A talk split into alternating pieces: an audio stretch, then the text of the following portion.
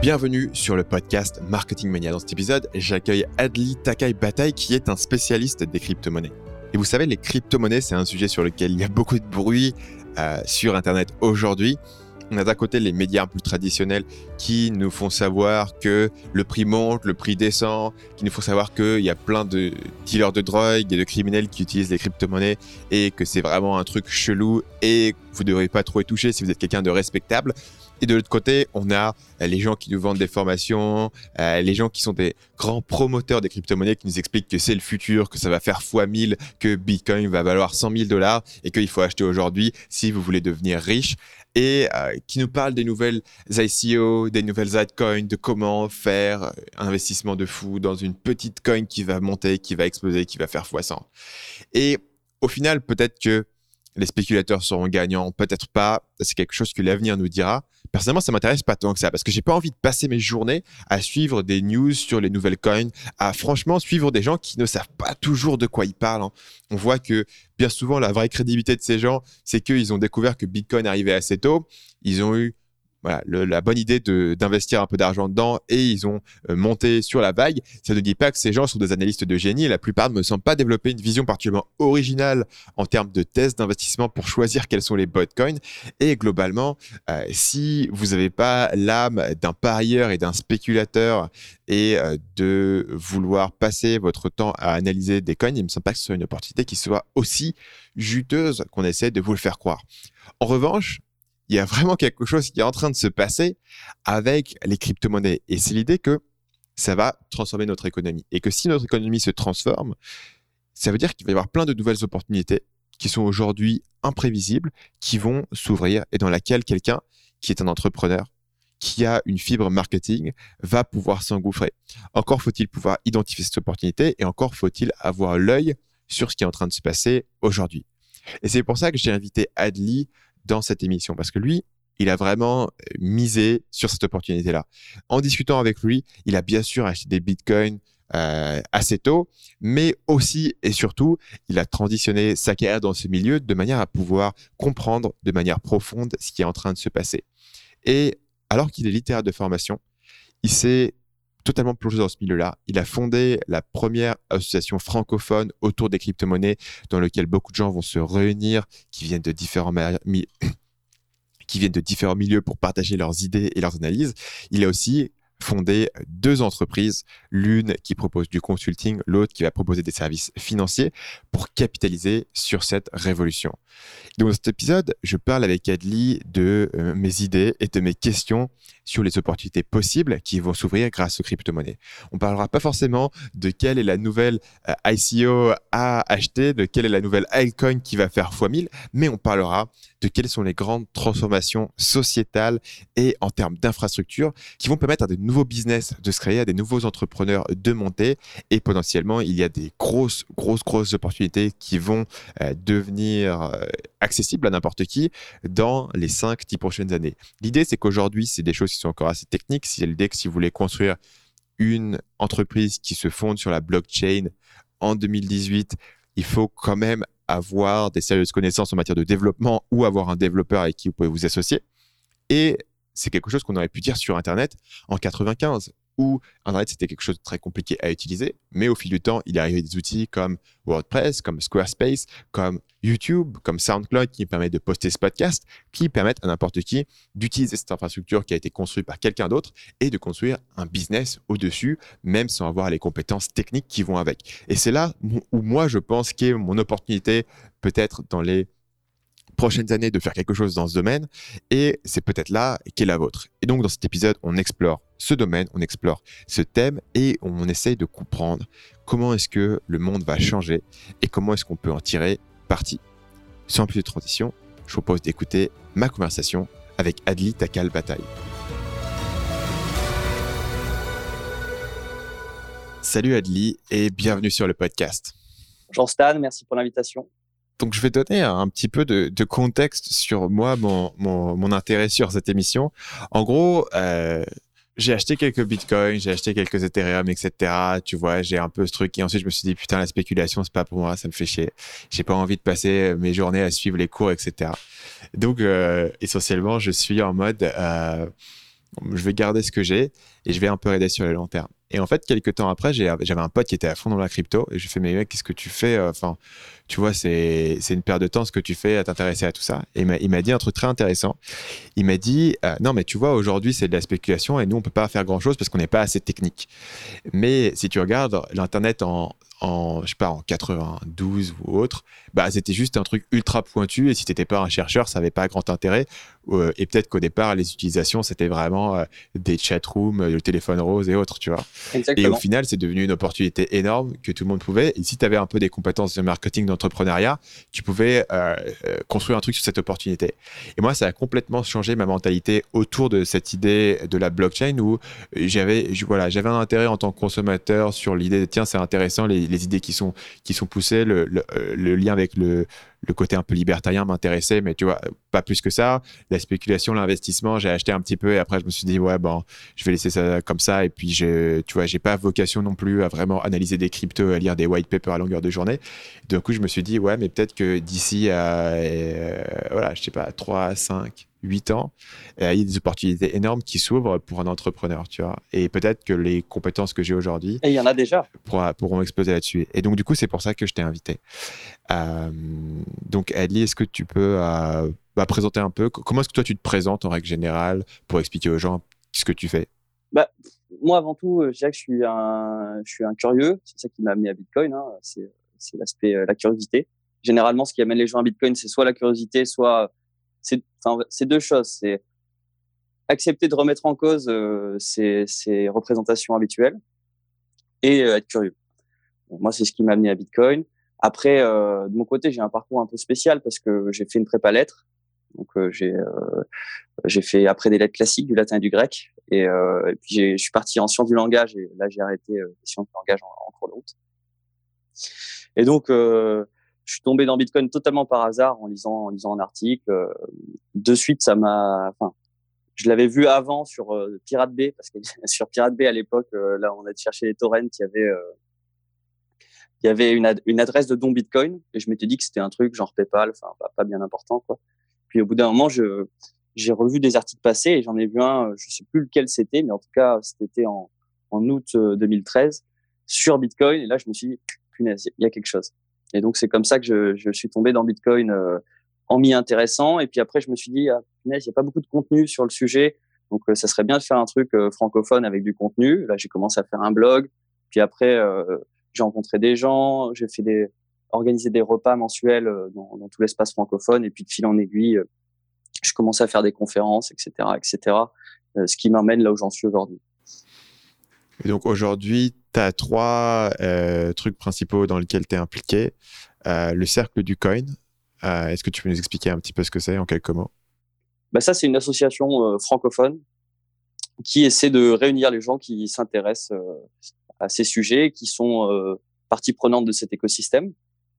Donc, il y a, plusieurs choses. Quand on a fait l'association, au tout début, il y, avait un, but très important qui était celui de créer une interface entre euh, le monde extérieur au sujet et le monde intérieur au sujet, par rapport à, à, tout ce qui est ce qui a trait à Bitcoin, parce que finalement, déjà que le, la logique de Bitcoin est décentralisée, donc euh, les gens sont un peu partout, c'est totalement rattaché au cyberespace. Finalement, il n'y a pas un lieu spécifique à part le Softbar à Paris où il y avait les meet-up. On s'est dit, ça serait pas mal d'avoir un entre-deux sur lequel ben, des journalistes pourraient aller euh, taper, des politiques, etc. Et donc nous, on est on est là avant tout ben, pour euh, réfléchir sur le sujet, pour se réunir, également créer de la cohésion, euh, pour euh, créer des initiatives. On a fait, on a converti le passage du Grand Serre à Paris à Bitcoin. On a organisé un événement normal supérieur. On organise notamment d'autres événements. On soutient des initiatives. voilà, la logique, c'est vraiment d'être d'être un peu un comment dire un, lieu où on va, enfin un lieu, une association où on va pouvoir soutenir les projets, euh, réfléchir sur le sujet, produire de la documentation. Quasiment tous les médias francophones sont euh, dans l'association. Euh, enfin, les médias francophones spécialisés, hein, j'entends. Euh, on a le but aussi, c'est de rallier des gens de sphères très différentes. Il y a juste des enthousiastes. dans le conseil d'administration, il y, a un, conseil d'État en vacation. Il y a, enfin, il y a vraiment de diverses personnes. Et le but, c'est d'avoir, de réunir tous ces gens-là qui finalement sont derrière un même étendard, qui sont l'attrait pour ces, pour ces nouvelles technologies. Et donc le, le but de l'association, en règle générale, c'est de guider un peu cette conversation autour des cryptos? Ben c'est euh, c'était d'abord de réussir à réunir tous ces gens-là qui peuvent être très épars. Ok.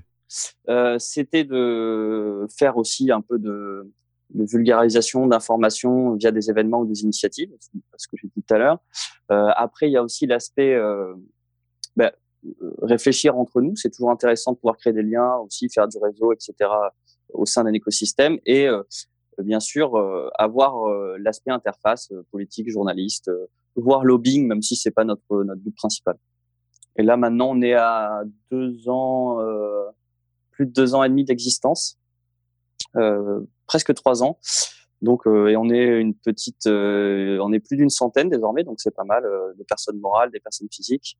Et euh, bon, c'est ça, ça avance bien quoi. On a, on a mine de rien, on voit aussi que dans, dans la dans la sphère française, euh, les idées ont pu changer petit à petit. Donc on pense qu'on a eu au moins un petit euh, un petit impact là-dessus. Donc c'est c'est toujours bien.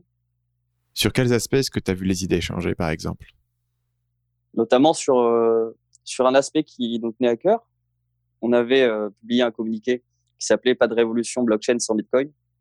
Euh, à l'époque où Bitcoin était euh, encore totalement un paria et où la hype blockchain commençait à être sur toutes les lèvres. On voyait euh, la blockchain partout.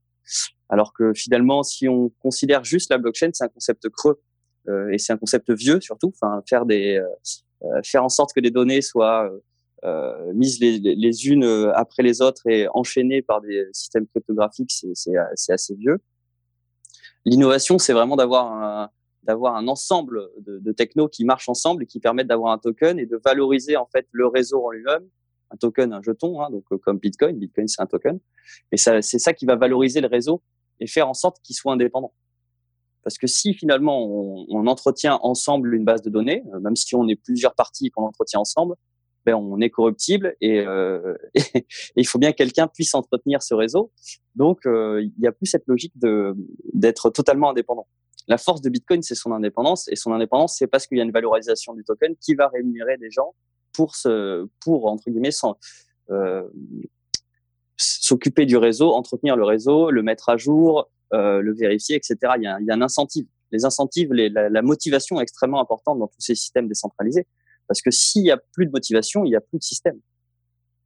Une idée que j'avais qui était intéressante, c'est que euh, tu pouvais imaginer une situation où des gens pouvaient prendre une influence sur le réseau Bitcoin, notamment en, accumulant une grande, une grande puissance de calcul, mais que euh, en fait, plus une personne avait de rôle dans le, dans le domaine du Bitcoin si elle pouvait faire cette manipulation.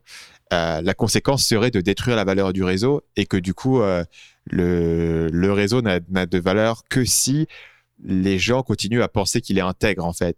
Mais c'est ça c'est ça la force de, de, de cette équation qu'a qu qu trouvé euh, Satoshi Nakamoto, bon, le créateur, dont on ne sait pas encore qui c'est, euh, ou peut-être on ne saura jamais, tant mieux à la rigueur. Mais en tout cas, le, la, la, force du réseau, oui, c'est euh, que le détruire ne sert à rien, à part en étant un attaquant visant uniquement à le détruire. Et en plus, euh, ça serait le détruire que temporairement, parce qu'il suffirait de changer, euh, si tout le consensus du réseau change d'algorithme, parce qu'il y a une attaque faite par admettons la NSA, on va dire ça vraiment comme ça au pif, hein, ou une grande instance étatique euh, qui décide bah, de mettre à mal le réseau Bitcoin. Il suffit de changer d'algorithme de, consensus et euh, le gouvernement en question sera embêté. Et dans tous les cas, actuellement, si quelqu'un devait euh, tout d'un coup attaquer le réseau, ça serait extrêmement compliqué en infrastructure, tellement il y a, eu d'infrastructures qui ont été justement déployées pour euh, sécuriser le réseau Bitcoin à travers le monde.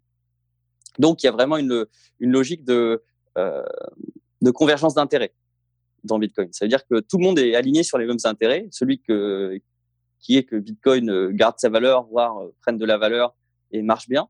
Ça, c'est le, voilà, c'est ce qui, ce qui unit tout le monde. Et c'est ce qui fait que c'est totalement inintéressant d'essayer de tricher au sein de ce système. Tu as parlé de, de, la question des potentiels acteurs étatiques. C'est quoi aujourd'hui la position officielle euh, des États sur Bitcoin? Et je voudrais juste prendre deux exemples. C'est euh, la France et les États-Unis. Ben, alors là, en France, euh, pour l'instant, on n'a pas encore statué sur ce qu'était Bitcoin, précisément. Donc ça, c'est encore, ça fait encore débat. et ça veut dire que si on statue pas sur ce que c'est, ça veut dire qu'on ne sait pas qui doit le réguler et quelles lois doivent s'y appliquer, c'est ça? En gros, c'est que oui, ça reste, ça demeure un peu dans le flou. C'est un des problèmes de Bitcoin, c'est qu'en France, en France, c'est encore un peu flou pour Bitcoin. Il y a par exemple l'Allemagne a déclaré que c'était une monnaie étrangère, donc plus de plus de soucis, ça, ça rentre dans un cadre. En France, c'est pas encore rentré précisément dans un cadre. Euh, même si les, les, les, les, impôts, eux, fait des cadres, euh, parce qu'ils sont assez indépendants là-dessus et ils peuvent aller plus vite que, que l'Assemblée nationale ou d'autres instances. Bitcoin n'a pas encore de cadre spécifique. Et euh, bah après, c'est en train de changer. Hein. La, loi PAC devrait intégrer pas mal de choses. Mais pour l'instant, en France, euh, il y a eu pendant très longtemps une forte réticence à Bitcoin. On connaît un peu la réticence au changement qu'il peut y avoir en France. On a une tradition bancaire très forte. Donc forcément, ça c'est pas c'est pas le pays où c'était le plus facile.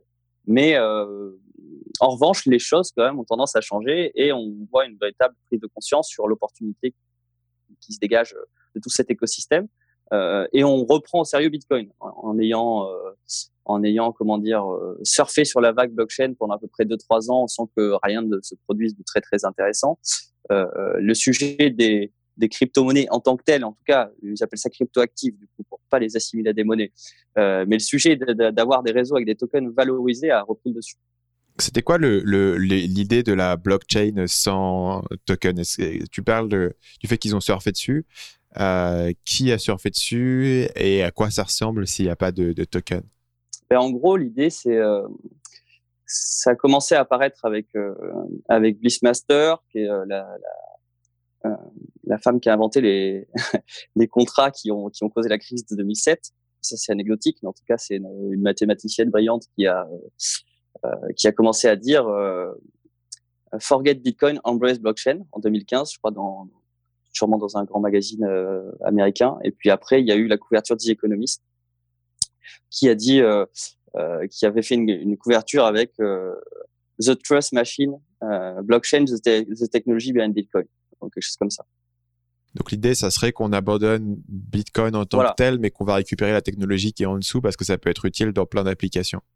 En gros, comme Bitcoin est un peu touchy et, et, gênant, on va à cause de son association avec euh, avec Silk Road, etc à cause de plein de choses, à cause de, du fait que ce soit un projet politique, clairement. Hein. Enfin, Bitcoin, euh, c'est euh, créer de la monnaie sans banque, sans État, donc ça change quand même. Euh, euh c'est un nouveau paradigme, donc c'est politiquement dérangeant. À cause de la, la, réputation, comme disent les médias, sulfureux du Bitcoin, euh, parce que Silk Road, parce que parce qu'il y a eu des hacks, etc. Mais jamais, enfin, Bitcoin n'a jamais été la cause en même des hacks ou quoi que ce soit c'est euh, c'est parce qu'il y avait des plateformes qui centralisaient et qui faisaient euh, qui avaient une sécurité euh, mauvaise qui, enfin c'est à cause d'une sécurité mauvaise que finalement toutes ces toutes ces failles ont pu être ont pu être provoquées mais c'est pas des failles de Bitcoin en tout cas voilà tout tous ces éléments qui, qui ont fait grabuge dans, dans, les médias ont fait que Bitcoin avait très très mauvaise presse et donc par contre c'est vrai que c'est une invention euh, géniale, donc euh, ça, ils étaient obligés de le reconnaître et ils se sont dit, bon, ben, ce qu'on va dire, c'est, on va dire que la blockchain est, incroyable. Parce que c'est le registre de compte de Bitcoin, c'est ce qui permet de, tenir à jour toutes les transactions.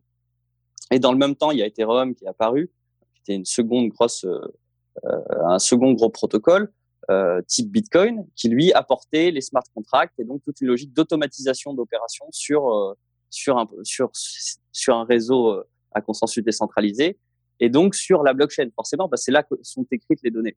Donc on s'est concentré sur l'endroit où les données sont écrites, mais c'est une simple euh, euh, base de données qui est d'ailleurs euh, assez restrictive par rapport à une base de données classique, parce qu'elle répond à des exigences plus fortes dues au fait que ce soit sur un réseau décentralisé. Donc c'est beaucoup plus demandeur en ressources L'avantage étant que tu n'as pas un simple interlocuteur de confiance et que comme tout le monde a un petit bout du truc et comme tout le monde doit le, vérifier entre eux, c'est un trade-off essentiellement. Tu gagnes euh, la mm. décentralisation et tu perds l'efficacité en termes de ressources. C'est ça. En gros, tu as, un triangle qui a été euh, euh un triangle qui a été euh, théorisé par Vitalik Buterin, l'inventeur d'Ethereum, qui est le qui est le triangle entre euh, la décentralisation, la sécurité et la scalabilité. Donc en gros, la décentralisation, c'est à quel point ton ta blockchain est répliquée, à quel point tu vas avoir une multitude d'acteurs, etc. Et donc tu vas être extrêmement peu corruptible. La scalabilité, c'est à quel point tu vas pouvoir avoir une mise à l'échelle grande, c'est-à-dire avoir beaucoup de transactions, avoir beaucoup de contrats, avoir beaucoup de choses qui se passent sur le réseau. Et la sécurité, bon, ben, à quel point euh, ton réseau va être solide, on va pas pouvoir le pirater, on va pas pouvoir prendre le dessus, etc., etc. Et donc, en, finalement, il y a toujours un point d'équilibre entre ces trois qui tendra plus ou moins d'un côté ou de l'autre. Là, par exemple, sur Bitcoin, la scalabilité avait des soucis. De la mise à l'échelle, euh, il y avait trop de transactions par rapport à ce que pouvait supporter le réseau tel qu'il était actuellement. Euh, mais c'est en passe d'être résolu. Mais en tout cas, voilà, le, dilemme, il est là. Enfin, le trilemme est là. C'est le, c'est un trilemme entre ces, ces, ces, trois données. C'est quelque chose qui peut être euh, dépassé par des solutions techniques ou c'est quelque chose qui est euh, fondamental Non, non, ça, ça peut être dépassé par des solutions techniques. En fait, on, là, il y a eu une seconde vague de reproches par rapport à justement l'année dernière et, la, et le début de cette année où Bitcoin était un peu engorgé.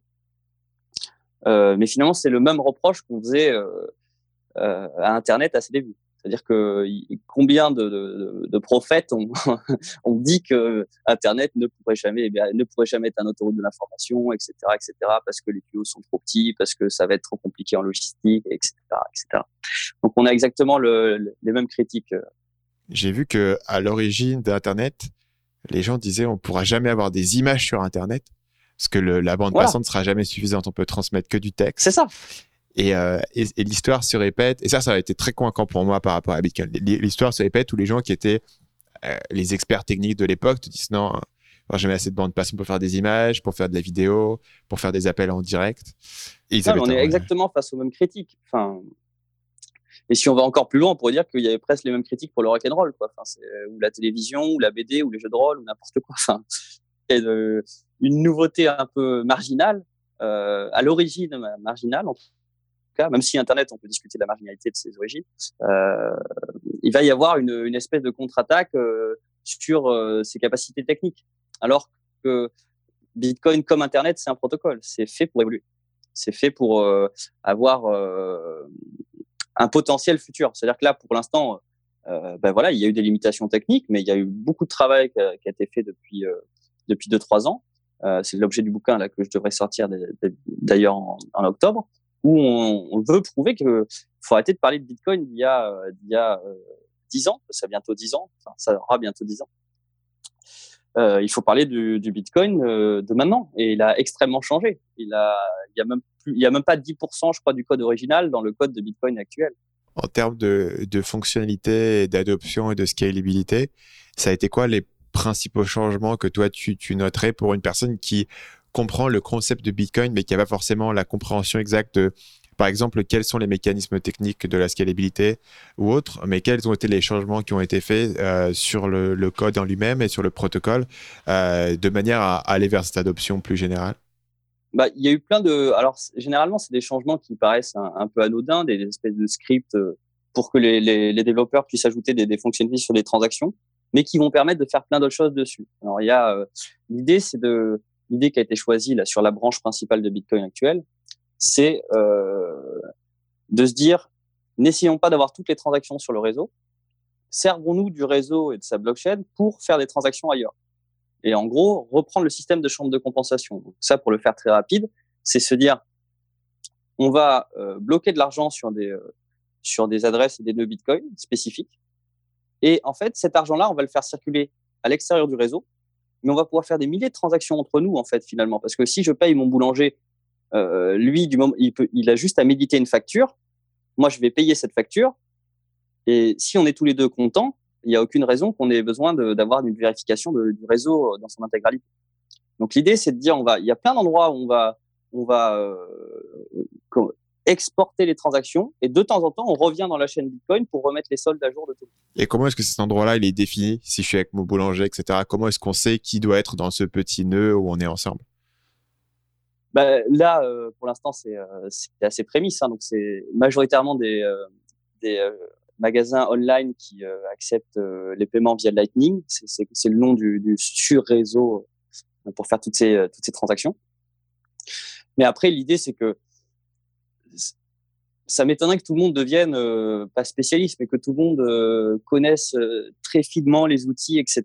Tout comme on sait assez peu comment fonctionnent les cartes bleues de manière générale. On sait peu de gens vont s'amuser à, dev de zéro un, blog. Ils vont plutôt utiliser WordPress ou Overblog, et il y aura de la même manière des des ponts avec des, des, expériences utilisateurs plus simples pour bah, pour les commerçants qui voudraient s'y mettre. Là, c'est le tout début, donc pour l'instant, il n'y a, a, pas énormément d'applications euh, grand public, mais elles vont arriver.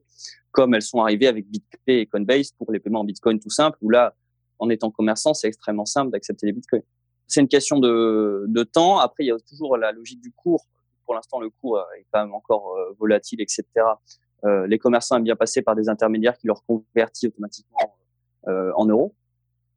Mais à terme, si en tout cas on arrive à, une certaine une certaine inertie de Bitcoin sur son cours et que la volatilité diminue et que les paiements entre Bitcoin se font euh, sans passer par, sans repasser dans le dollar ou l'euro, euh, sera extrêmement simple à mettre en place.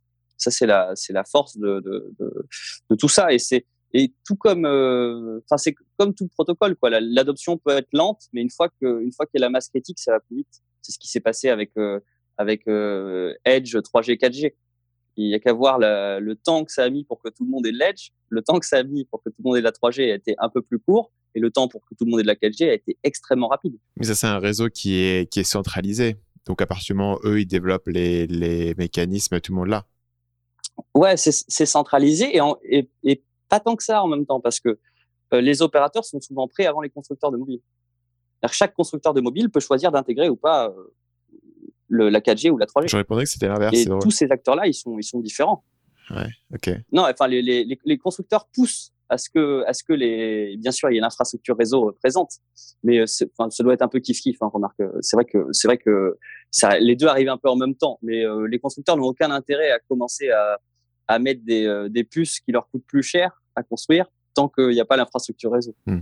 Mais l'idée, c'est de dire qu'une fois qu'il y a plein d'utilisateurs, euh, voilà, une fois qu'il y a plein d'utilisateurs, c'est clair que euh, il y aura tendance à, à ce que les améliorations puissent aller plus vite, etc. Là, c'est la première conversion. Donc déjà, pour que quelqu'un, un commerçant, et le se dise, j'aimerais prendre le Bitcoin. Deuxièmement, euh, comment je vais faire pour prendre le Bitcoin? Troisièmement, il se pose la question, est-ce que je convertis directement ou est-ce que je garde les Bitcoins, etc., etc. Le cheminement est encore euh, euh, dur. En tout cas, il faut, il faut vraiment le vouloir. Euh, je t'ai emmené sur autre chose, mais euh, tu parlais justement des acteurs étatiques et tu allais parler des, US. Est-ce qu'on peut revenir euh, sur ce sujet-là? Parce que ça m'intéresserait de voir si les US là-dessus ont déjà pris des décisions. Je sais qu'il y avait... Je, je, suis pas trop sur les news. Le point qui, moi, m'avait marqué, c'était le fait de savoir si les tokens allaient être des securities et s'ils allaient être régulés par le SEC ou si ça allait être autre chose.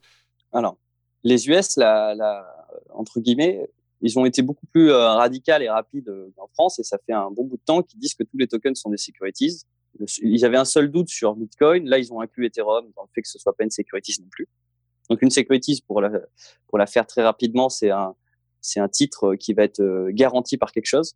C'est-à-dire que, par exemple, on va s'échanger un titre qui représente une maison, qui représente une action, qui représente euh, une dette. En tout cas, c'est quelque chose qui est un sous-jacent.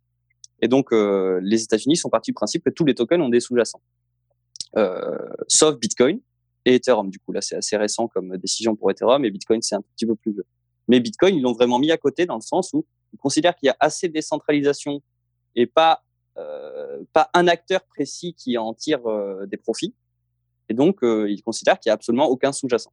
Donc, ceux qui sont devenus des securities, c'est beaucoup les, les ICO, euh, qui en fait ont essentiellement ont été euh, considérés comme des levées de fonds pour une entreprise en particulier. Absolument. Voilà. Mais ce qui est pas ce qui est pas totalement euh, ce qui est pas totalement dénué sens dans le sens où la majorité des ICO vont être euh, vont produire des tokens qui vont être extrêmement rattachés à une entreprise même si c'est pas des, des actions euh, si c'est comme des espèces de coupons comme on peut voir des enfin c'est comme des, des, points de fidélité ou des coupons pour utiliser le service. Euh, dans tous les cas, c'est dépendant de l'entreprise. Hmm. Ok, c'est pas un titre, mais c'est dépendant de l'entreprise. Donc c'est c'est c'est orienté vers une seule. Euh, il y, a, y a théoriquement une seule personne à la fin qui en tire vraiment profit, même si les utilisateurs peuvent avoir une mini rétrocommission ou des trucs comme ça. Il y a quand même un acteur qui, qui est, est lié totalement à, à, ce, à ce token. La logique finalement d'un token qui serait vraiment pas une security, c'est qu'il soit agnostique. C'est-à-dire? Et c'est Bitcoin est agnostique. Ben, il est, il va, il favorise personne. Chacun peut l'utiliser comme il veut et il favorise personne. Alors que si je suis euh, une entreprise qui veut révolutionner, euh, euh, je sais pas quoi, les les médias, les, enfin l'achat d'articles en microtransactions, donc je fais mon token pour pour promouvoir un espèce de kiosque numérique, etc. Je vends mon, mon token pour réussir à lever de l'argent, puis après je dis aux utilisateurs pour utiliser ce token sur la plateforme pour acheter des, articles de, presse euh, à l'unité euh, avec le, le, token, etc. Euh, c'est pas agnostique. Il y a une plateforme qui correspond, il y a une entité qui euh, gère la plateforme et qui vend euh, et qui vend des articles et qui va avoir les fruits majoritaires de, de, de, ce token, etc. Donc on est quand même sur une logique très différente. Et ça, finalement, pour moi, hein, la, vraie différence entre les deux, c'est le côté agnostique. Et après, il y aurait une troisième catégorie, entre guillemets, enfin, il y a, il y a des, euh, il y a ce qu'on appelle les DAO. Donc ça, c'est Decentralized Autonomous Organization. Et euh, il y en a une actuellement que je connais qui fonctionne, même s'il y a vraiment très peu d'utilisateurs.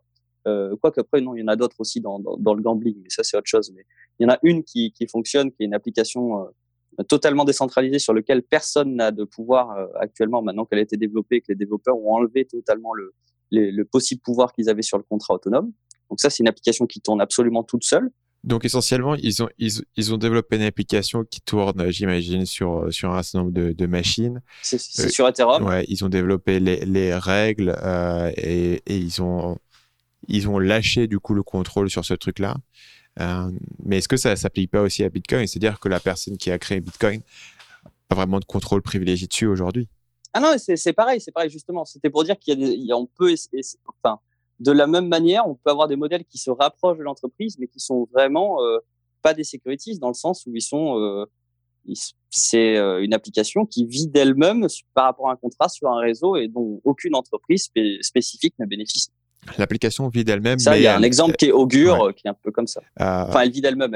Il y a forcément des développeurs qui l'entretiennent si, si, pour les fonctionnalités ou des gens qui vont contribuer à mettre du contenu dessus, etc.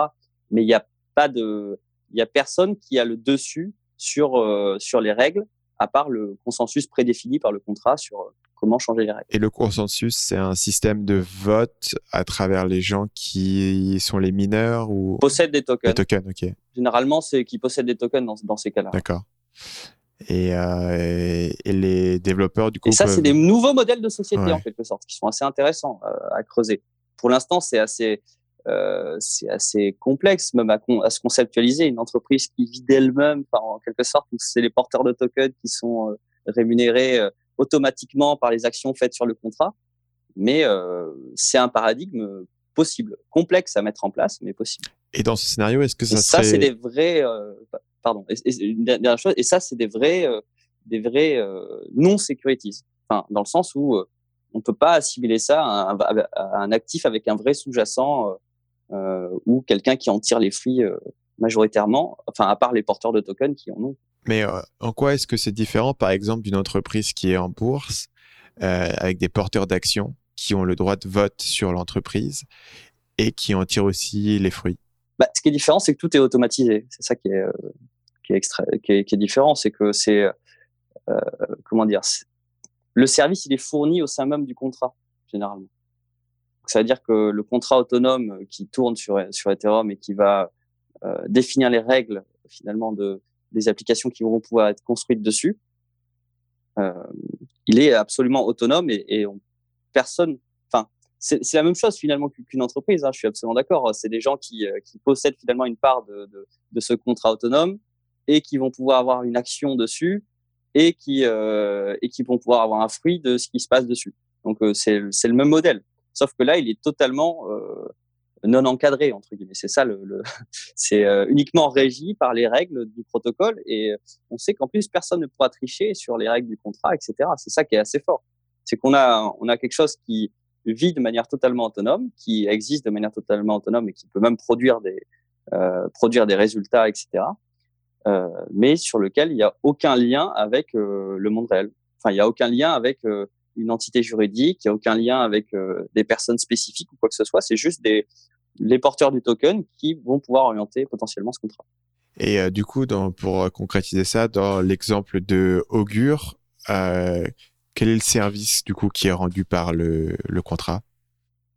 Alors c'est un service de marché prédictif. Donc c'est un peu pour le dire très, enfin expliquer très très rapidement ce qu'est un marché prédictif. C'est tout simplement un marché. On va essayer de prédire ce qui se passe. Donc c'est comme faire des paris sur la vie.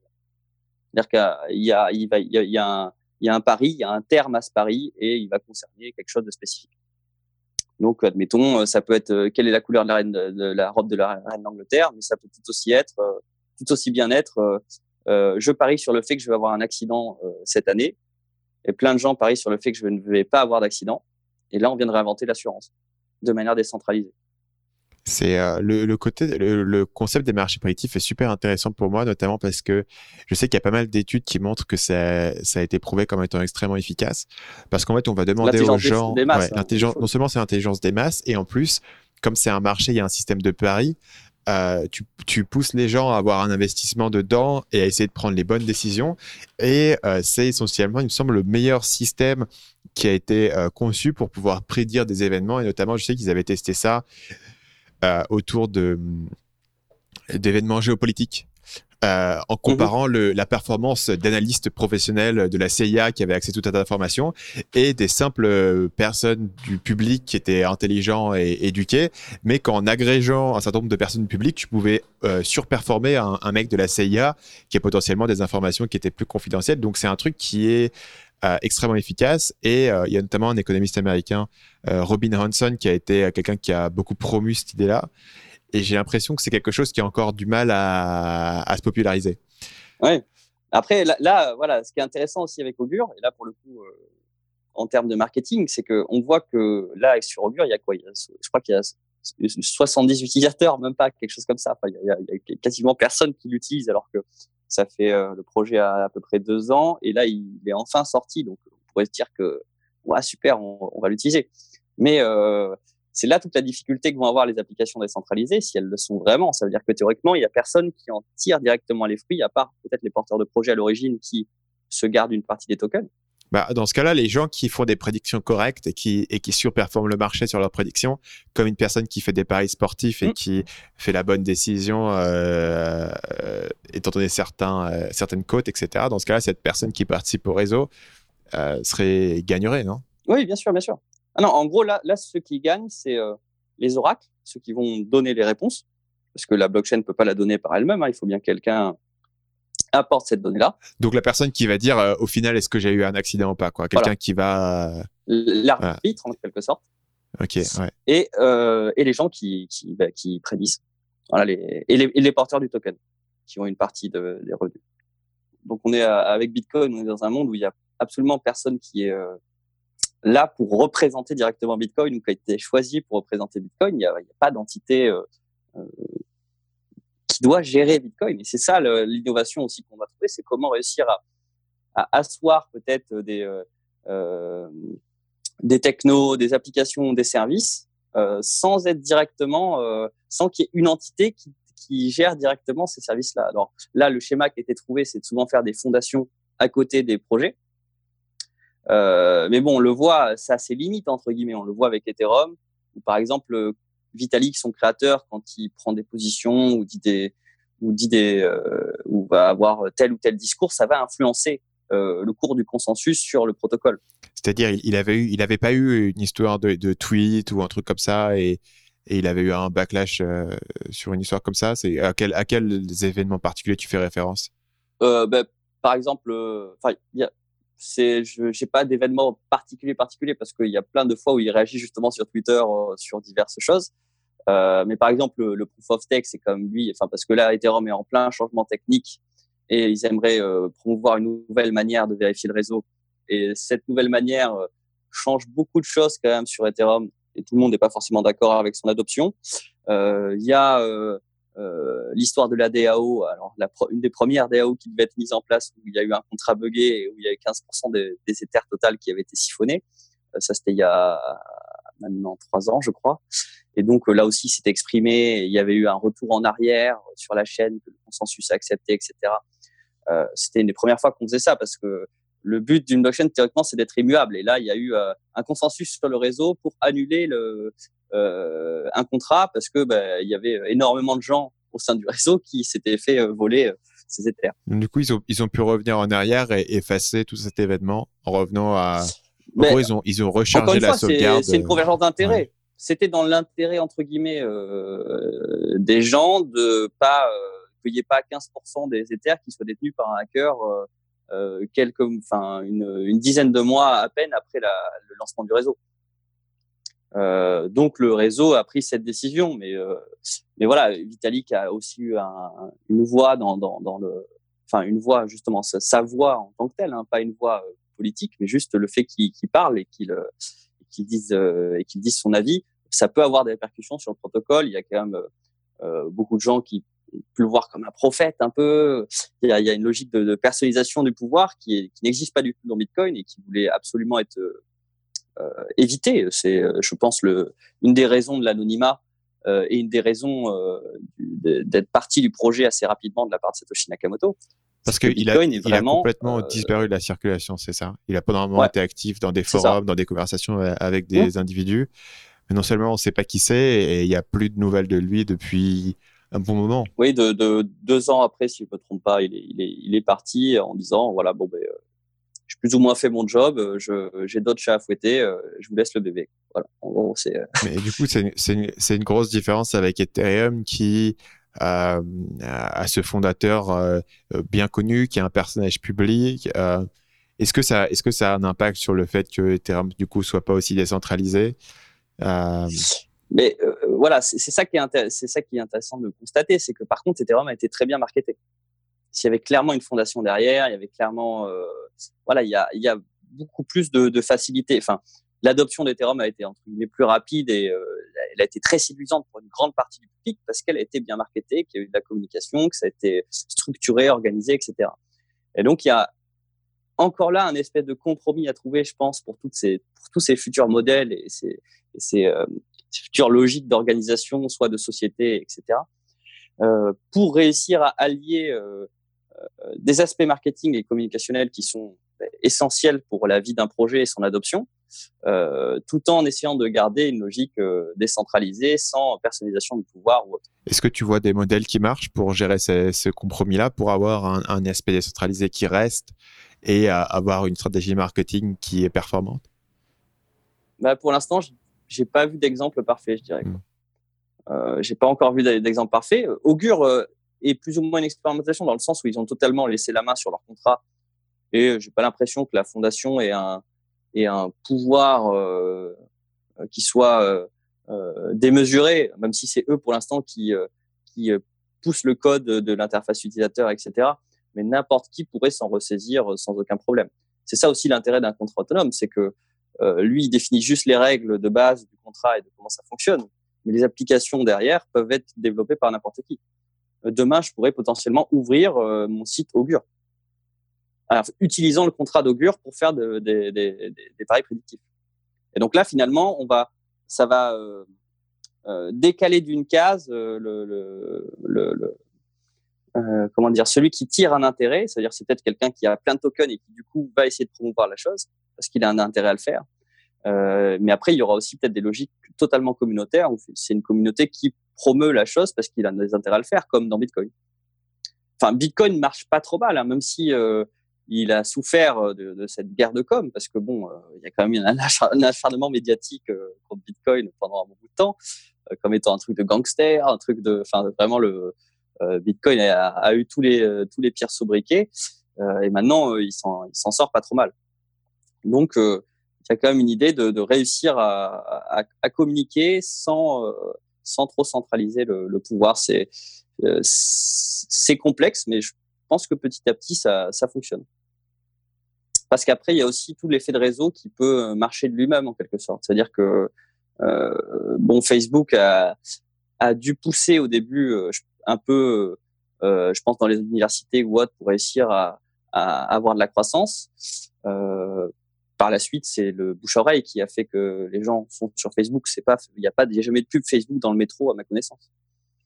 Donc, euh, il y a, bah, ça veut pas dire que Facebook a aucune logique marketing ou quoi que ce soit, hein, mais, euh, je pense qu'il y a un moment où c'est l'effet de réseau qui prend le dessus sur l'adoption par rapport à,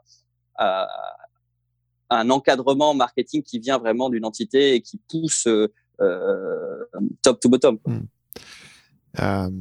toi, tu es associé dans deux entreprises qui sont liées au crypto.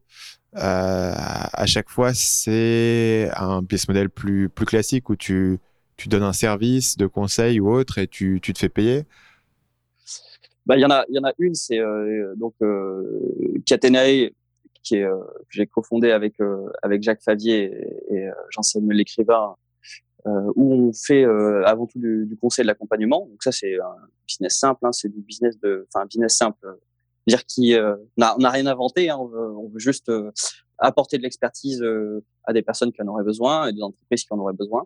Donc là, c'est très classique. Euh, après sur euh, au Crypto Union, donc là c'est un peu plus, là je suis directeur stratégique, je suis également associé, et là c'est c'est un peu plus novateur dans le sens où on essaie de de créer un token. Enfin on a le, token existe hein, et il représente une boîte aux États-Unis, donc c'est une vraie securities. Euh, qui en fait euh, a vocation à essayer de, enfin qui a vocation et qui va le faire. Hein, à la fin du mois, on pourra déjà délivrer euh, certains services, qui a vocation à à épouser et réussir à avoir tous les agréments bancaires, enfin divers agréments bancaires et financiers, pour permettre aux utilisateurs de crypto d'avoir un, une transition totalement euh, totalement fluide entre le monde des cryptos et le monde classique, traditionnel de l'euro, etc. C'est apporter de l'expertise financière euh, du monde classique dans le monde des cryptos et faire vraiment que ce lien soit euh, euh ben, sans friction, quoi, qu'on puisse vraiment euh, facilement réussir à passer de d'un de quelqu'un qui a des bitcoins, qui puisse avoir une, une, carte de crédit où il va pouvoir dépenser de l'euro sans aucun problème, euh, en par exemple faisant un prêt, euh, ce qu'on appelle un, parce qu'il y a beaucoup de porteurs de Bitcoin qui n'ont pas envie de vendre leur Bitcoin parce qu'ils croient à l'avenir de Bitcoin. Mais c'est pas c'est pas parce que tu as tu as un actif que tu peux pas en, en profiter euh, euh profiter de ses fruits euh, sans le sans le dépenser. Donc ça c'est le c'est un des services qu'on va qu'on va proposer, c'est faire des prêts où en fait on on nous confie des Bitcoins et sur sur la valeur de ces Bitcoins on autorise une certaine valeur en prêt. Et donc la personne peut euh, utiliser c'est euh, euh, une partie de sa valeur euh, en euros de ses bitcoins pour faire des dépenses, etc., avec un, un, un taux d'intérêt. Ça lui évite de vendre ses bitcoins. Et donc, si Bitcoin continue d'augmenter dans le temps, lui, il est tout de même gagnant parce que au lieu d'avoir vendu des bitcoins à un prix bas, il continue de prendre de la valeur et ça couvre largement les taux d'intérêt ou autres qu'il pourrait avoir. Donc, ça, c'est un des premiers services. On propose des services de euh, d'investissement pour, euh, par exemple, avoir des euh, pouvoir sortir euh, temporairement euh, de Bitcoin pour se positionner sur des positions plus stables comme de l'immobilier ou autre, enfin un espèce de fonds mixé qui est assez résistant aux variations. Enfin voilà, il y, a vraiment toute une logique d'un écosystème financier pour les utilisateurs des cryptos qui sont pour l'instant assez rejetés par les banques. Et bien sûr, pourquoi on a fait, on a tokenisé l'entreprise principale? Parce qu'on est dans une logique de banque coopérative. Et donc pour pour faire partie de la, de la crypto coopérative financière, il faut avoir des tokens. Donc euh, tout client sera actionnaire euh, pour rester dans l'esprit quand même le plus euh, décentralisé possible. Et donc euh, ce seront les porteurs de tokens qui à terme euh, géreront la gouvernance de cette entité. Donc concrètement, ça veut dire en donnant en, en donnant potentiellement des mandats. Ils choisissent un conseil de direction, etc. Voilà, c'est l'idée. Et ça, ça, ça fonctionne comment? C'est écrit dans les statuts de l'entreprise? Parce que du coup, c'est une entreprise qui est ouais. une société. Ok, donc dans les statuts, c'est à peu près ça. Ouais. C'est une société américaine où il n'y a, y a pas vraiment de statut en tant que tel, mais il y a des, euh, il y a des, euh, euh, qu'on appelle un operating agreement, qui est une espèce de contrat entre les, entre les pairs d'une LLC aux États-Unis. Et, euh, et donc dans, dans ce dans ce operating agreement, on a on a quelque chose qui, euh, là je ne vais pas le discloser parce que c'est un, un, mécanisme juridique qu'on a trouvé qui permet de faire en sorte que ce soit les porteurs de tokens qui, euh, qui soient euh, euh réellement propriétaires de l'entreprise. Donc là, c'est une sécurité. Il ouais. n'y a pas de, c'est pas, il y a aucun. Que du coup, tu, tu ne peux vendre qu'à des investisseurs agrémentés. Non, il n'y a pas une limitation là-dessus aux États-Unis? tout dépend. Enfin, il y a énormément de, de, de, règles, mais nous, le, on l'interdit aux Américains pour pas avoir de soucis. Même si l'entreprise est aux États-Unis. Euh, donc, il n'y a pas de porteur américain. Euh, mais après, du coup, euh, non, non, c'est pas forcément que des investisseurs agréés. Ça dépend de, de la législation des, des pays. Mais aux États-Unis, ouais. toi, tu, toi, tu peux. Voilà, aux États-Unis, c'est plus complexe. mais toi, tu peux, par exemple, devenir actionnaire de n'importe quelle boîte en France si tu le souhaites. Enfin, pas de. Si tu veux participer à un crowdfunding, ça peut être plus compliqué, mais si tu veux, euh, si euh, par toi-même tu veux devenir euh, actionnaire d'une boîte, tu peux. Et d'ailleurs, quand tu ouvres un compte au crédit mutuel, tu achètes des parts sociales sans t'en rendre compte. Ok. Comment est-ce que tu vois cette opportunité-là évoluer? Donc toi, à l'origine, tu as, fait, as fait des études de lettres tu n'avais donc pas de, nécessairement de connaissances particulières dans le milieu de la finance de la banque. Comment est-ce que tu as pu monter cette boîte qui fait vraiment la, barrière entre les deux? Tu t'es associé, tu as trouvé les, compétences oui, je suis, associé à des gens qui ont bien plus de compétences que moi. Et, du coup, toi, c'est quoi ton rôle dans une, dans une boîte comme ça? Comment est-ce que tu vois, toi, ton bah, job? Moi, c'est plus. Euh, euh, bah, après, voilà, comme je disais, je suis plutôt curieux, donc je tendance à, creuser euh, n'importe quel sujet quand il me plaît. C'est pour ça que j'ai fait aussi une, une prépalette. C'était pour agrandir mon spectre parce que le côté euh, maths, euh, informatique, etc. Euh, je, je, suis toujours un peu débrouillé tout seul sans, sans grand problème et je peux je peux creuser un sujet si j'ai envie du côté scientifique avec plus de sujets avec plus de facilité que du côté littéraire. Et c'est pour ça que j'ai fait des études de lettres poussées pour pouvoir agrandir mon spectre et pouvoir me, lire, un bouquin d'un chercheur en sociologie, en, histoire ou n'importe quoi assez pointu sans être complètement perdu. Et donc, euh, donc du coup, depuis petit, j'ai un peu le côté, euh, même si je sais que ça peut être euh, perçu comme, ça peut être mal perçu, mais j'ai un côté un peu autodidacte où j'aime bien me, j'aime bien lire, enfin, me renseigner sur des sujets qui me plaisent. Malgré tout, l'économie c'est toujours un truc qui m'a, qui m'a plu. Le, la, la, monnaie d'ailleurs, c'est un truc qui m'a toujours plu. J'ai, je collectionnais déjà les, les pièces d'euros quand j'étais petit, mais après non, non, bien sûr, je me suis entouré de gens bien plus compétents que moi dans ce sujet, qui sont euh, des structureurs, des ingénieurs patrimoniaux, etc. Et le créateur du projet en lui-même est un ingénieur patrimonial et, fiscal. Et, euh, et moi, je l'ai rencontré par hasard à Abidjan, et c'est comme ça qu'on a. Enfin, lui, il vit aux États-Unis, moi, je vivais en France, et il s'avère qu'il était à un événement à Abidjan. J'étais en même temps à un autre événement à Abidjan, et le hasard a fait qu'on s'est rencontrés là-bas. Mais euh, mais bien sûr, oui, il y a, des gens plus compétents que moi. Après, mon rôle, moi, dans, l'entreprise, il est vraiment de, il était vraiment d'avoir un peu l'aspect euh, euh, connaissance du monde crypto et connaissance des cryptos. Donc, euh, comment euh, fitter au mieux avec ce marché, comment comment les gens peuvent penser dans ce marché, comment faire en sorte qu'on soit compatible avec avec ce marché-là. Il est de d'aider au quotidien dans toutes les tâches, forcément, ben, d'une entreprise, hein, qui sont ça peut être le recrutement, ça peut être euh, s'occuper de l'équipe, euh, manager euh, et autres. Euh, après, je, ben, je fais de, quand il y a besoin de faire la rédaction, je peux en faire aussi. Après, voilà, on est malgré tout une start-up entre guillemets, donc euh, je peux faire un peu de tout. Hein. Je peux faire du, du web design s'il y a besoin d'un peu de web design euh, et que à ce moment-là, on n'a pas forcément le prestat disponible ou quoi que ce soit. Voilà, il y a un côté, il y a, il y a un côté start-up.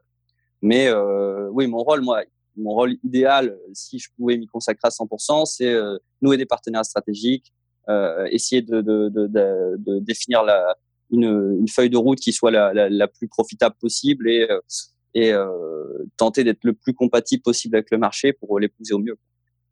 Et après, c'est tout ce qui est, voilà, moi je, suis quelqu'un qui, tout ce qui est représentation aussi et RP, parce que je suis quelqu'un qui aime bien parler à droite à gauche, qui a aucun souci en public, et euh, bah, au fur et à mesure de mes pérégrinations, je commence à avoir un carnet d'adresses, c'est sympa aussi. Donc c'est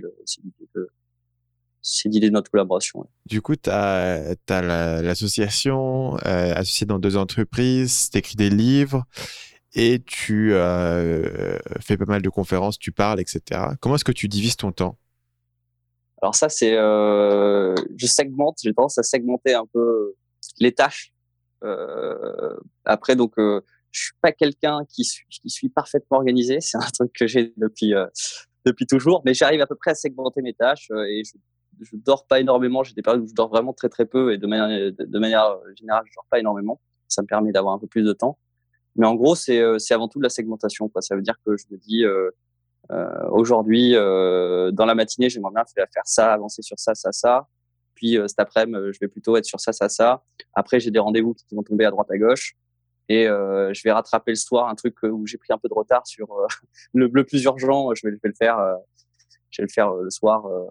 me garder un moment pour traiter le plus urgent. Après, je suis voilà, je suis pas. J'avoue que je suis pas un, un dieu de l'organisation, mais euh, bon, pour l'instant, ça, ça, fonctionne. Mais donc, tu arrives à tout mener Après, c'est surtout, euh, c'est surtout en fixant, c'est surtout en, fixant des choses avec les autres.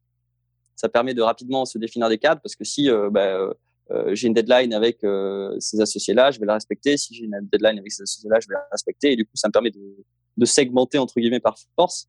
Mais j'aime bien, bah, voilà, en mettant de la contrainte entre guillemets qui va peser sur d'autres personnes, euh, ça aide vraiment à, plus se cadrer, je trouve, euh, de manière générale. Et tu as eu des situations où tu n'avais pas cette contrainte? Mais je peux, je peux un peu plus traîner. Je sais si, euh, si c'est un truc qui me concerne que moi-même, j'ai tendance à plus traîner. c'est tout bête, hein, mais, mais je sais que si, je sais pas, des trucs bêtes, mais des, de l'administratif perso, là, je vais, je vais pouvoir le, retarder parce que je me dis, oh, je ferai ça plus tard. mais il faut le faire aussi. C'est le, mais quand, quand, ça, quand voilà, quand il y a d'autres personnes dans la boucle, c'est quand même de suite plus, plus impliquant, je. L'exemple de Guy Vaynerchuk qui est marrant là-dessus, puisque lui, il montait une grosse boîte et il mangeait n'importe comment et il faisait pas de sport et tout. Et un jour, il s'est aperçu qu'en fait, la, la, meilleure manière de gérer cet aspect-là santé, c'était d'impliquer quelqu'un d'autre. Donc, il a recruté quelqu'un à plein temps pour euh, un, un, trainer et pour s'occuper de son régime et tout. D'ailleurs, je me demande ce que le mec fout parce qu'il a plein temps pour s'occuper d'un mec. Mais, mais l'avantage, c'est que tout d'un coup, il avait quelqu'un qui était là et qui du coup tu avais envie de faire un bon job, tu dis bah je vais pas décevoir le mec euh, en me bouffant un gros un gros burger, tu vois, et en, et en skippant la, la, salle de sport pendant une semaine. Et donc du coup il s'était auto euh, auto hacké pour euh, pour avoir cette pression extérieure dans, dans, dans, le dans un projet, tu vois, de, de santé perso qui généralement bah ça implique que toi quoi. Je trouve c'est assez drôle que, comme exemple et la manière dont il le raconte comme étant il a hacké le système de son propre cerveau étant quelqu'un qui ne fonctionne que par relation. Le plus important, c'est de se connaître. Hein finalement. C'est de, de, se connaître. Moi, je sais que je suis absolument pas le, le, plus euh, un mec qui, euh, qui, est euh, bosseur acharné de base, entre guillemets. Alors, je, bosse, hein, parce que je ne suis pas là pour en tourner les pouces, entre guillemets, mais, mais hélas, hélas ou heureusement, pendant toute ma scolarité, j'ai eu plutôt des, facilités, donc j'ai j'ai quasiment pas bossé avant d'arriver en prépa, quoi. Donc, euh, j'ai jamais trop pris l'habitude de d'avoir de, des cas de travail spécifiques, etc. C'est un peu en prépa que j'ai appris ça, tous les aspects méthodologiques aussi, etc. Et, euh, donc oui, euh, ça vient avec euh, avec l'expérience et le temps, mais en tout cas, c'est clair que inclure notre personne, c'est, enfin pour moi en tout cas, c'est un truc qui me permet d'être beaucoup plus euh, rigoureux sur sur sur les délais et l'exécution avant de terminer, je voudrais revenir sur euh, bah, le sujet que j'ai abordé au départ, sur l'idée que euh, à moyen terme, il peut y avoir des opportunités intéressantes qui s'ouvrent euh, pour des gens qui sont pas forcément ultra pointus sur la technique ou ultra pointus sur la crypto, mais le simple fait que tu redistribues les cartes et que tu secoues un peu la machine, ça va faire qu'il y a plein de nouvelles failles qui peuvent s'ouvrir dans lesquelles les gens peuvent s'engouffrer, tout comme, tu vois, c'était compliqué peut-être en 1990 d'ouvrir une chaîne de magasins euh, mondiale, euh, mais bien sûr quand Internet arrive, d'un coup ça ouvre euh, la faille pour Amazon par exemple, et pour des centaines de milliers de, petits business qui font des trucs un peu de niche, même ce que, moi je fais, ça peut être considéré là-dessus, puisqu'essentiellement ce que je, ce que je suis aujourd'hui, c'est un, éditeur indépendant de, contenu audiovisuel. Et à l'époque, ça aurait été impossible de faire ça, où il aurait fallu accepter que euh, une grande chaîne de télé, tu vois. Donc, euh, le simple fait de secouer un peu les cartes, ça, ça ouvre des failles. Je serais intéressé de. Là, du coup, on est un peu dans le futurisme, on est un peu dans la prédiction, mais ça permet de, de, réfléchir et c'est pas forcément, tu vois, exactement ce qui va se passer. Quels sont, quels sont les endroits, à ton avis, où ces failles vont s'ouvrir, mettons, dans un horizon de 5 à 10 ans, liées aux crypto-monnaies et dans lesquelles quelqu'un qui n'est pas particulièrement technique euh, pourra s'engouffrer pour, euh, pour monter un business? Alors, euh, ouais, je pense qu'il y, y, a deux temps. Il y a, il y a un espèce de temps où le sous-jacent technique va quand même être important parce qu'il y a des innovations techniques à trouver encore. Euh, donc c'est clair que euh, il va y avoir des, des, business qui vont être bouleversés, mais ce qui est essentiellement ce que toi tu fais aujourd'hui. Tu fais, tu fais euh, des business qui sont bah, là, pour liés à l'infrastructure. Plus sur le second niveau parce que on est plus sur le second niveau parce que techniquement, ce qu'on produit en termes de, de, de, de, technique euh, par rapport à l'écosystème des cryptos est assez simple. Ok, d'accord. Je vois ce que tu euh, Nous, c'est surtout l'infrastructure euh, légale qui est complexe finalement, légale, financière, etc. Mais l'infrastructure crypto est, pas si complexe que ça. Donc ça, c'est quelque chose que quelqu'un pourrait potentiellement faire sans être hyper un, vraiment un aficionado des cryptos, quelqu'un qui est plongé techniquement profondément dans la crypto. D'ailleurs, le fondateur Fabien Dureuil, avec qui je travaille, n'est pas quelqu'un qui qui est venu du monde des cryptos, il vient du monde de la finance. Quoi. Donc, je pense que toutes les applications financières, vu que les sous-jacents ils commencent à être, assez solides en termes techniques et qu'il y a déjà beaucoup de gens qui ont travaillé dessus, là il y a, il y a, il y a pas mal de, d'espace euh, euh, d'espace à prendre. Après, il y a pas mal de, de, de, de business euh, qu'on pourrait faire dans, dans, dans cet espace-là, euh, assurance, finance, etc. Il y a quand même eu beaucoup de réflexions. E-commerce également, euh, tout ce qui est taux de change, tout, ce qui est négoce, etc. Enfin, il y a tous ces business-là qui tournent autour euh, de la monnaie, les titres, etc., il y a, il y a de quoi faire. Après, dans un futur plus lointain, euh, je pense que sur le contenu, il y a beaucoup de choses à faire, sur la certification du contenu, sur, euh, sur la certification de manière générale, il y a, beaucoup de choses à faire. Euh, qui dit certification dit authenticité, traçabilité, preuve d'existence, preuve d'identité, toutes ces choses-là. Voilà, là, pour moi, les, les sous-jacents techniques sont pas encore là. On sait qu'il y en aura, mais ils sont pas encore là. Et par exemple, euh, qui dit euh, euh, qui dit système d'identité potentiellement fiable et innovant ouvre une brèche pour un nouveau Facebook potentiellement parce que ça peut être ça peut être l'origine d'un nouveau réseau social.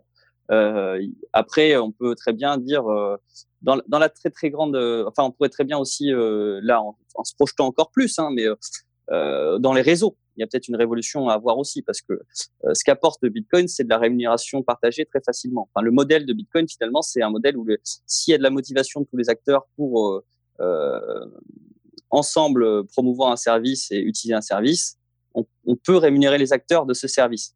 Donc, on pourrait très bien penser au mesh network. Euh, ça, c'est les, euh, c'est les réseaux, c'est les réseaux de télécommunications qui sont en pair à pair. C'est-à-dire qu'au lieu d'avoir des, des, satellites opérés par, euh, par Bouygues, etc., euh, tout le monde a son iPhone qui est connecté les uns aux autres. Et si tu as suffisamment d'iPhone qui sont connectés sur euh, En gros, tu peux essentiellement communiquer et tu reproduis un espèce d'Internet, sauf que d'avoir des serveurs qui sont connectés, des satellites et des tours radio, euh, tu transmets juste l'information d'iPhone à iPhone en local. Voilà. Et là, on pourrait avoir des systèmes de microtransactions plugués dessus qui seraient utiles pour euh, ben, rémunérer en fait tout le monde qui, euh, ceux qui participent plus, ceux qui participent moins. Par exemple, on pourrait avoir un réseau où ouais, il y aurait des satellites, mais il serait indépendant. Quoi. Ça veut dire que si ton info elle est passée par ce satellite, ben, c'est ce satellite qui prend les sous. Si elle est passée par un autre, c'est l'autre satellite qui prend les sous.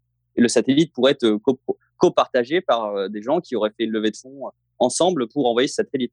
Et là-dessus, ça, ça rebondit sur une idée. Tu as parlé du contenu tout à l'heure de cette fameuse idée des micro-paiements, je sais qu'à l'époque où euh, Internet a commencé et on se posait la question de comment allaient fonctionner les médias sur Internet, il y avait cette idée des micro-paiements où à chaque fois tu allais lire un article, tu allais payer une fraction de centime et puis du ah coup, pour, un, pour, un, éditeur, ça allait, faire, euh, ça allait faire une certaine somme. Au final, ça fonctionne pas et pour des raisons qui sont assez, euh, assez techniques, c'est-à-dire que bah, sur une transaction de carte bleue, euh, déjà il y a ils prennent euh, de base euh, un frais de ça dépend de je sais pas je sais pas selon les échelles mais mettons 30 centimes ce qui veut dire que tes micro-paiements bah, tout d'un coup ils sont ils sont plus possibles à une fraction de centime ça plus le fait il y a aussi un aspect psychologique qui est de euh, t'imposes aux gens un coût cognitif significatif. Si à chaque fois qu'ils sont sur une page, il faut qu'ils réfléchissent si la page qu'ils vont avoir valent, vaut 0,2 centimes, tu vois. Ah, ça, c'est le, le grand problème. Moi, je, moi, j'ai théorisé ça euh, avec moi-même sur le, le théorème de la chocolatine, parce que moi, je viens de, de, Bordeaux, donc je dis chocolatine, mais outre ça, euh, je me suis toujours, euh, au bout d'un moment, à chaque fois que je voulais acheter une application mobile, j'étais là à me dire, mais, euh, à réfléchir 20 ans pour acheter une application mobile. Alors, j'étais là, ça serait une chocolatine, je l'achèterais en 3 secondes, et l'application mobile coûte moins que la chocolatine. Et, euh, et en me en enlevant ce déclic, j'ai commencé à plus facilement euh, ben, me dire putain c'est un mec qui a bossé peut-être des heures pour faire ce truc-là. la chocolatine, bon, je dis pas que c'est, il n'y a pas de l'ingénierie derrière la chocolatine, que le boulanger fait un mauvais boulot, mais ça vaut au moins autant que, que, cette, cette, chocolatine. Si c'est une application que j'utilise tous les jours, etc. Et, euh, et oui, c'est clair qu'on a toujours du mal. À, on a été vraiment bercé à la gratuité et on a du mal à, à la quitter. Mais là aussi, peut-être qu'il y a des nouveaux modèles euh, à trouver. Là, il y a sûrement une énorme brèche, euh, mais ça mettra. Il faudra trouver les, applications idéales, mais euh, il y a une énorme brèche sur la toujours ces logiques de redistribution, etc. C'est-à-dire que si à chaque fois que je fais passer de l'information, pour reprendre l'exemple du mesh network sur mobile, je gagne un petit peu de, un petit peu d'argent et qu'il y a plein plein de microservices comme ça dont on, auxquels on ne pense même pas. Mais par exemple, mes données de santé, euh, pourquoi euh, tous les tous les bracelets connectés que j'utilise, ils les auraient gratuitement? Ils s'en servent pour pourquoi j'en aurais pas un petit bénéfice? Il y a, toute cette logique où quand on utilise mes données, quand on utilise quand on utilise euh, ma cognition, ce qui est le cas quand je remplis un captcha Google avec des, avec euh, trouver les voitures euh, dans ces images-là pour entraîner l'algo de Google. Toutes ces logiques-là, elles pourraient être monétisées envers l'utilisateur. Et finalement, c'est peut-être ça qui pourrait nous donner accès euh, à un espèce de porte-monnaie qu'on verrait quasiment jamais et où il y aurait que de la redistribution comme ça sans le voir. Je suis sur un site, je vais automatiquement donner une partie de, mes revenus. Ça, il y a une application qui le fait déjà dans les cryptos qui s'appelle Brave, euh, qui est euh, une crypto qui permet de, de, rémunérer directement les sites web avec un portefeuille dans le, dans le, dans le navigateur. Donc toi, tu dis comment tu dis chaque semaine, je veux, je veux mettre X euros sur euh, Brave. C'est converti en, en tokens et les tokens sont distribués de manière proportionnelle sur les gens de qui tu consommes le contenu. Est-ce que c'est comme ça que ça fonctionne? Ouais, c'est à peu près ça. Ouais. C'est l'idée.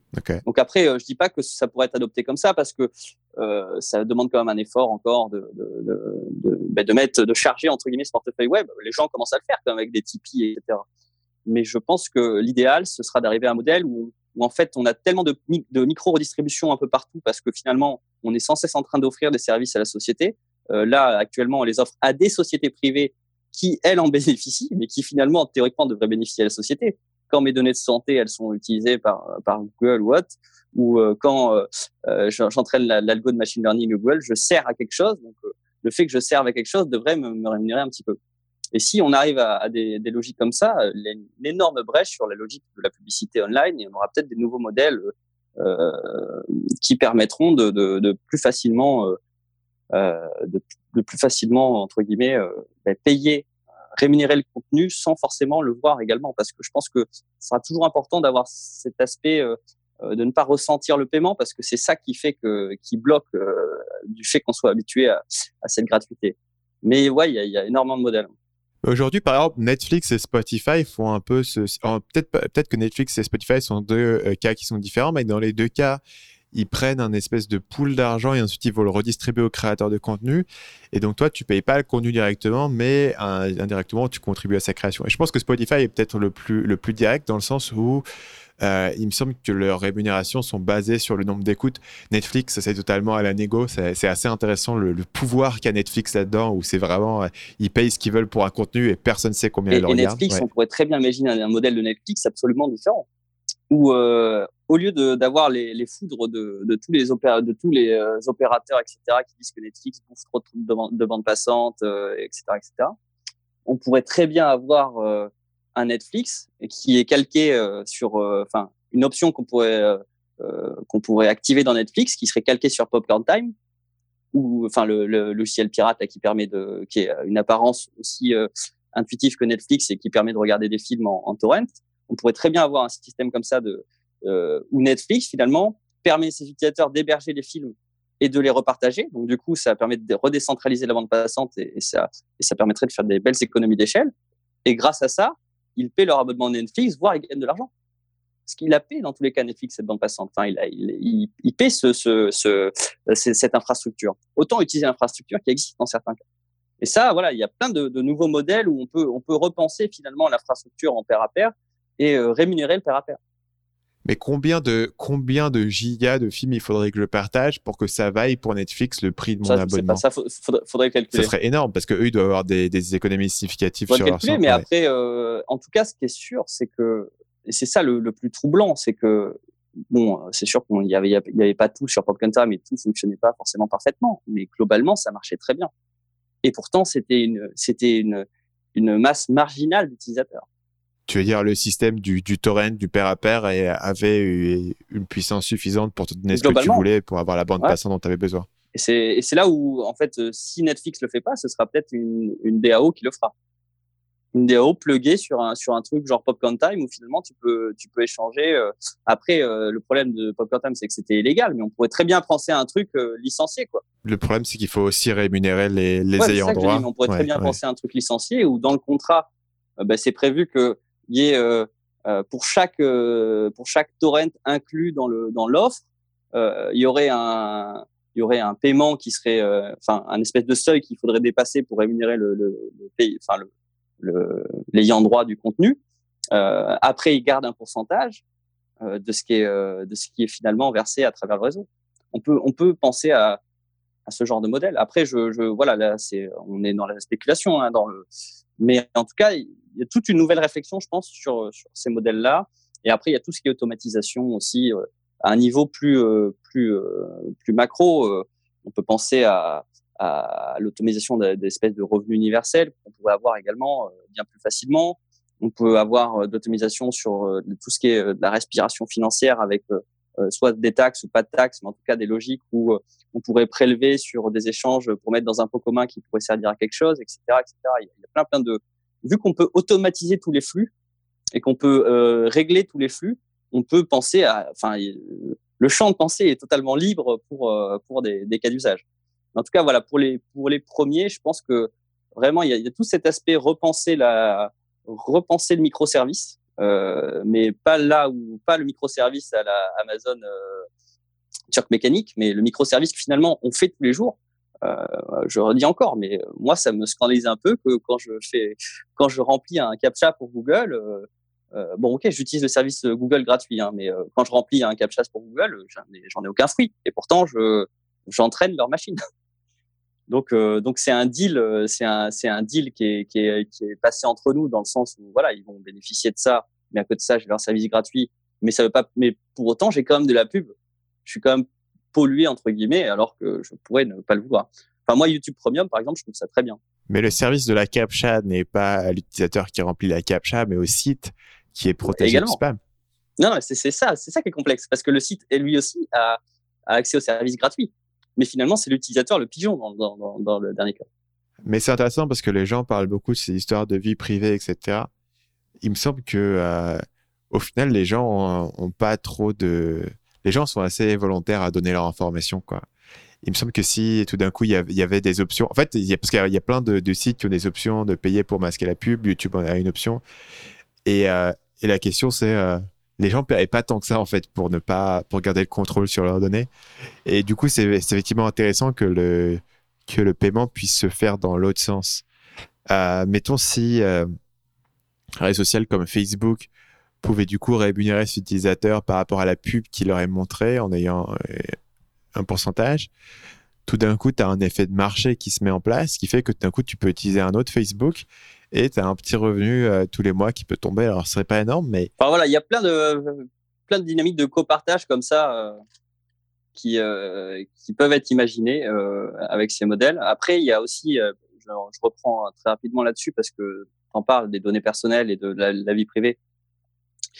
Il y a aussi au sein de ce paradigme des crypto-monnaies, il y a une grande, grande importance pour la vie privée, euh, l'anonymat ou le pseudonymat.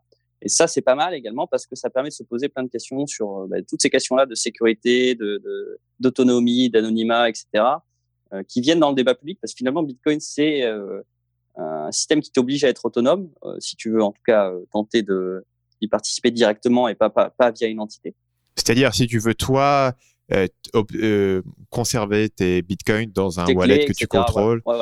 Euh, sachant que le, le paradoxe, c'est que si tu laisses tes cryptos chez Coinbase ou autre, essentiellement, tu trahis un petit peu le, la philosophie Bitcoin où tu fais confiance à une, institution, à une institution centralisée pour conserver ton argent, ce qui est exactement équivalent à faire confiance à une banque, sauf que peut-être qu'une banque est plus digne de confiance et plus régulée et plus protégée, a plus un historique que euh, un échange de crypto. Ouais, mais euh, c'est là où pour moi c'est intéressant, c'est que même une boîte comme Coinbase a une option pour que tu conserves tes propres clés et que eux n'aient pas accès à tes clés. Et ça, c'est intéressant. Ça veut dire que dans ce, dans ce monde-là des cryptos, généralement, pas mal d'opérateurs se débrouillent pour que tu aies des options d'autonomie, même si tu es chez eux. Et c'est ça, ça que je pense qui est intéressant. Comme, Dans ce euh, cas-là, tu as, une espèce de wallet, mais qui est lié à ton compte Coinbase? En gros, as, ben, par exemple, blockchain.info le faisait, ils te proposaient un service de wallet, mais par contre, ils n'ont pas accès à, tes clés privées. Donc, si tu perds tes identifiants, tu es mort. Dans, dans, leur, dans leur base de données, en fait, c'est chiffré, donc eux-mêmes ne, ne pouvaient pas y accéder. Donc, il y a, voilà, il y a, y a, des logiques comme ça où on, on voit des services euh, euh, centralisés qui essaient quand même de redonner le pouvoir à leurs utilisateurs. Et ça ne veut pas dire que. Et ce qui est intéressant, c'est que ça montre qu'on peut quand même de gagner de l'argent avec ce genre de service. On peut gagner de l'argent en ne voyant pas les données de ses utilisateurs. Hmm. Et euh, après, il y a, y a d'autres, services hein, qui montrent que c'est possible. Un Proton Mail marche très bien euh, et, euh, et euh, ils n'ont pas de soucis financiers. Ils ont Proton VPN également. Ils respectent la vie privée de leurs utilisateurs et ça marche bien.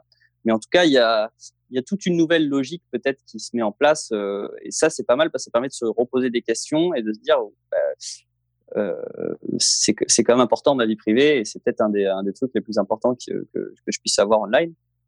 Et, et donc, c'est vraiment un, un plus d'avoir ce, ce, débat de nouveau sur la table euh, au-delà de, au-delà de tous les autres, toutes les autres idées que ça peut, que ça peut chambouler, mais en tout cas, de, de penser à tout ça et de retrouver de l'autonomie. Parce que on est devenu des, enfin, on est devenu des, euh, pas des esclaves, mais euh, on est, vraiment pas du tout autonome online. Quoi. On, est, sans cesse en train de s'appuyer sur des, sur des, euh, sur des, privés. C'est-à-dire que le mot de passe oublié, c'est la pire chose qu'on ait inventé finalement. Ce bouton mot de passe oublié. Ça nous délègue totalement de, nous occuper d'avoir un mot de passe sécurisé et de faire, et de faire attention à bien le stopper. Parce que de toute façon, on peut appuyer sur mot de passe oublié. Donc c'est, euh, c'est toute cette logique qui, euh, qui aussi peut-être s'insufflera petit à petit avec cette logique des crypto-monnaies qui, euh, ben, qui redonne de l'autonomie et qui met la sécurité et la vie privée au cœur vraiment de, ces logiques. Tu veux dire que le, la sécurité de tes informations, de tes mots de passe, de tes clés deviendra un élément indispensable d'un adulte responsable qui prend soin de son, son bien-être. Et donc, c'est quelque chose que les gens devront apprendre à, à recontrôler, qui a, qui a, pas mal de bénéfices derrière, puisque ça veut dire que euh, à partir du moment où tu as un bouton mot de passe oublié, ou à partir du moment où tu peux appeler ta banque pour dire il y a une fraude sur ma carte bleue, ça veut dire qu'il y a une institution euh, corruptible qui, peut potentiellement euh, mm. utiliser ce qui est ce qui t'appartient Donc c'est encore une c'est encore une fois un, un trade-off où tu as euh, quelqu'un qui va veiller sur toi et tu prends le risque que cette personne ne veille pas sur toi avec les meilleures mmh. intentions ou, ou qu'il fasse une erreur et que tu n'aies pas, de, pas de recours. Non, et puis c'est pareil, un grand pouvoir inclut de grandes, grandes responsabilités. Hein. C'est-à-dire que mmh. si je suis autosouverain et autonome, euh, bon, ben, il faut que je fasse gaffe, ou je, ou je, je, à bien garder mes clés privées, à bien euh, faire attention au mot de passe, à, voilà, à prendre un peu de précaution euh, sur, euh, sur mes usages numériques. Adli, j'ai trois questions de la fin que j'utilise pour, pour terminer ces interviews. Euh, la première question, c'est euh, si tu pouvais revenir en arrière et donner un conseil à ton toi-même de 20 ans, qu'est-ce que tu lui dirais? Euh, Qu'est-ce que je lui dirais? Bah, Après, j'ai que 25 ans, donc c'était il y a 5 ans. qu'est-ce que je lui dirais il y a Il peut se passer beaucoup de choses en 5 ans. Ah, il s'est passé beaucoup de choses. Ouais. je lui dirais de hmm, de de pas manquer d'opportunités. Euh, peut-être, euh, non, cinq ans, c'est le moment où je me suis un peu réveillé au niveau des opportunités. Donc, il faudrait pas que je dise ça. Euh, ça, c'est pas si facile que ça comme question. Hein. Qu'est-ce que je dirais euh, T'étais où à l'époque? Tu sortais de prépa? J'étais, euh, ouais, j'étais en, en, en, seconde année de prépa. Euh, je dirais peut-être de, et encore, ça discute. Je dirais de prendre peut-être un peu plus de risques de prendre un peu plus de risques. Euh, mais après, bon, c'est pas plus mal aussi d'avoir. Enfin, je peux pas, on peut pas savoir ce qui serait passé si j'ai pris plus de risques, mais en tout cas, de peut-être de prendre un peu plus de risques. De risques euh, professionnels? Euh, Oui, dans le sens où euh, j'ai quand même continué de faire des études en parallèle de ce que je faisais en, ce que je commençais à faire en pro pendant pendant trois ans encore, parce que par principe de bah, de quand même assurer un peu mes arrières, etc., de pas pas prendre trop de risques et de et de rester dans, dans, dans un double dans une double possibilité. Voilà. Après, je ne sais pas si euh, ça aurait été mieux de prendre plus de risques parce qu'en même temps, ça m'a aussi apporté des choses de, continuer de faire des études, mais, euh, mais peut-être de, de, se libérer un petit peu de ce point de vue-là. Même si je trouve ça pas mal de pas avoir pris trop de risques aussi pour mes parents, pour autres, pour euh, d'autres personnes, etc. Deuxième question, est-ce qu'il y a un livre que tu recommandes souvent? Un livre que je recommande souvent, euh, ça c'est une bonne question.